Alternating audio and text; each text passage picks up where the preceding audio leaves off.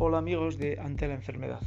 Estamos ante un nuevo episodio de Ante la Enfermedad donde Lola Torraño, Sister María de Rouen, eh, dentro de las Hermanas de la Caridad de Madre Teresa de Calcuta, nos va a relatar cómo se, se acompaña a aquellos que se encuentran en la calle a punto de la muerte y cómo las Hermanas de la Caridad les acompañan para hacerles presente al mismo Cristo crucificado y glorioso al mismo tiempo.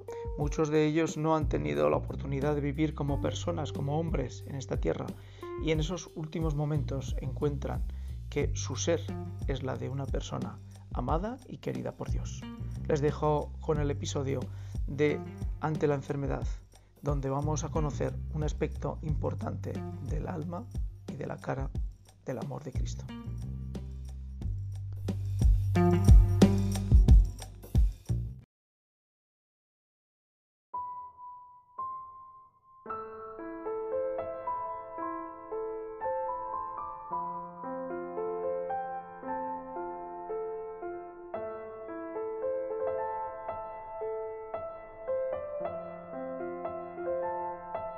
Del sufrimiento a la alegría eterna. Las misioneras de la caridad recogemos a las personas que encontramos abandonadas en la calle y en las estaciones de tren y que generalmente están en condiciones muy deplorables, desnutridos, muy enfermos, con grandes heridas en estado de descomposición y gusanos, muchas veces roídos por las ratas. También recogemos a muchos niños y bebés abandonados en las basuras, en los hospitales, en la jungla, en las calles llorando varios días, en la puerta de nuestras casas. Aquí abundan las enfermedades como la lepra, tuberculosis en estados muy avanzados, el SIDA y ahora el coronavirus. Nuestra casa de moribundos se llama el Corazón Inmaculado de la Virgen. En este lugar las personas que recogemos están en los huesos, deshidratados, luchando entre la vida y la muerte. Lo primero que hacemos es bañarles, se les corta el pelo, se les da medicinas, ropa y si pueden comer, se les alimenta o suministra suero. Aunque no estemos seguras si son capaces de comprendernos, les hablamos del amor que Dios les tiene, de lo valiosos y preciados que son para Dios, de que si tienen que perdonar a los que les han abandonado, que les perdonen, que si han ofendido a Dios durante su vida, que pidan perdón, que tengan paz y serenidad, porque les vamos a cuidar hasta el final. Nuestras palabras les dan confianza, seguridad y muchos por primera vez se sienten aceptados, queridos como seres humanos. Por último, les preguntamos si quieren ver a Dios cara a cara y vivir eternamente felices, y entonces ellos sonríen, sus ojos son lo único que parece estar vivo, mirándonos con mucha paz y esperanza. Algunos nos dicen gracias, otros nos confiesan que han vivido en la oscuridad toda su vida y que ahora se ha encendido una luz en su alma, aceptando el sufrimiento sin protestar, porque aunque no tienen a nada ni nadie a que agarrarse o apegarse, ahora están preparados para volar al cielo. Cuando se mueren en nuestras casas, los dejamos en el tanatorio, donde está escrito en la pared, el cuerpo de Cristo. Allí pasan la noche hasta que se les da sepultura según su religión, hindúes, musulmanes o cristianos. Nuestra alegría es intentar ayudar a estas personas a liberarse del, sentimiento que tienen de sentirse como animales, recuperar su dignidad de seres humanos y hacerles conscientes que fueron creados a imagen y semejanza de Dios para amar y ser amados. Yendo a la cárcel y visitando a los enfermos del SIDA, uno de los prisioneros dijo, Yo no quiero morir aquí, sacarme de este lugar, quiero morir con vosotras. Rezamos mucho a la Virgen y el milagro sucedió. El prisionero fue liberado. Le llevamos a nuestra casa para enfermos del SIDA. Él nos dijo, Quería morir con vosotras, porque me siento aquí mejor que en mi propia casa. Empezó a ofrecer su dolor de cabeza, manos y pies a Jesús, en reparación por sus pecados, y después de tres días murió lleno de alegría, paz y esperanza, con una sonrisa en su rostro y sintiéndose profundamente amado. un chico joven sufría en nuestra casa de moribundos una enfermedad que le producía unos dolores muy fuertes, casi insufribles.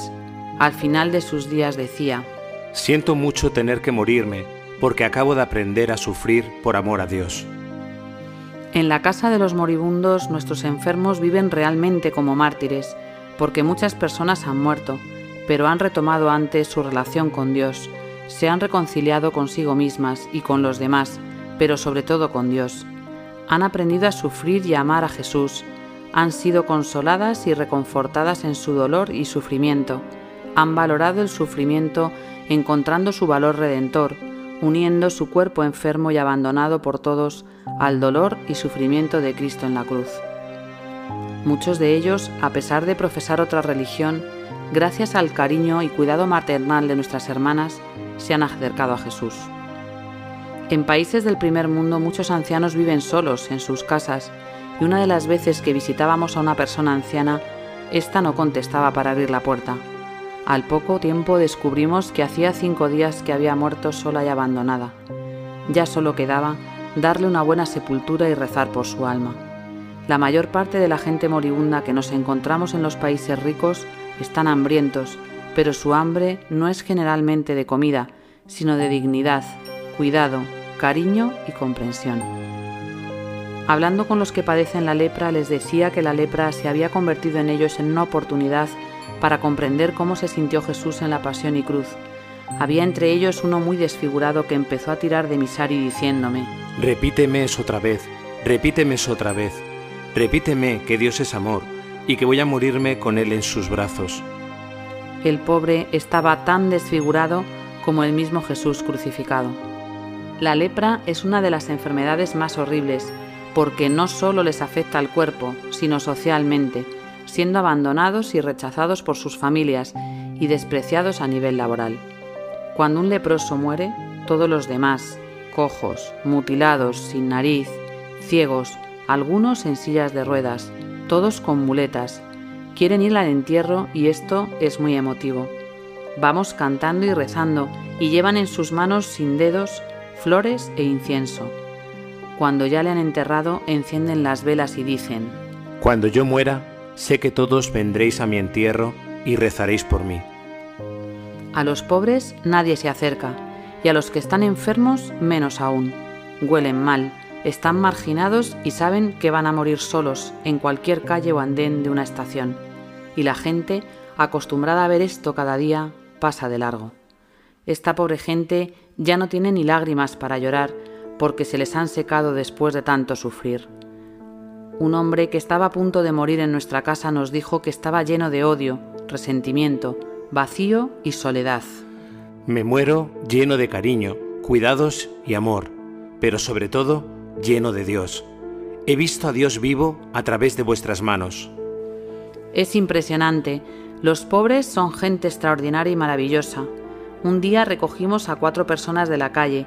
Una de ellas, una mujer, estaba muy mal, e hicimos todo lo que el amor puede hacer. Bañarla, cortarle el pelo lleno de piojos, cortarle las uñas negras y después de estar con la ropa limpia, hablándola de Dios y su amor especial por ella, la tumbamos sobre una cama. Con una sonrisa y una mirada llena de paz nos dijo, Gracias. Y en ese momento murió. Recogimos a un hombre tirado sobre una alcantarilla. La mitad de su cuerpo estaba comido por los gusanos, pero aún hablaba. Le limpiamos dignamente, le hablamos de Dios, le dimos todo nuestro cariño. Él nunca maldijo a los que no le habían cuidado, ni acusó ni culpó a nadie de su terrible estado, pero dijo, Creía que era un animal, pero me habéis hecho recuperar mi dignidad. No creo que nadie pueda tener una muerte más digna que la mía. Reconocerán que soy un ser humano en la otra vida, esa que decís que hay. He vivido toda mi vida como un animal y voy a morir como un ángel. Y así murió. En la madre tierra te acuesto yo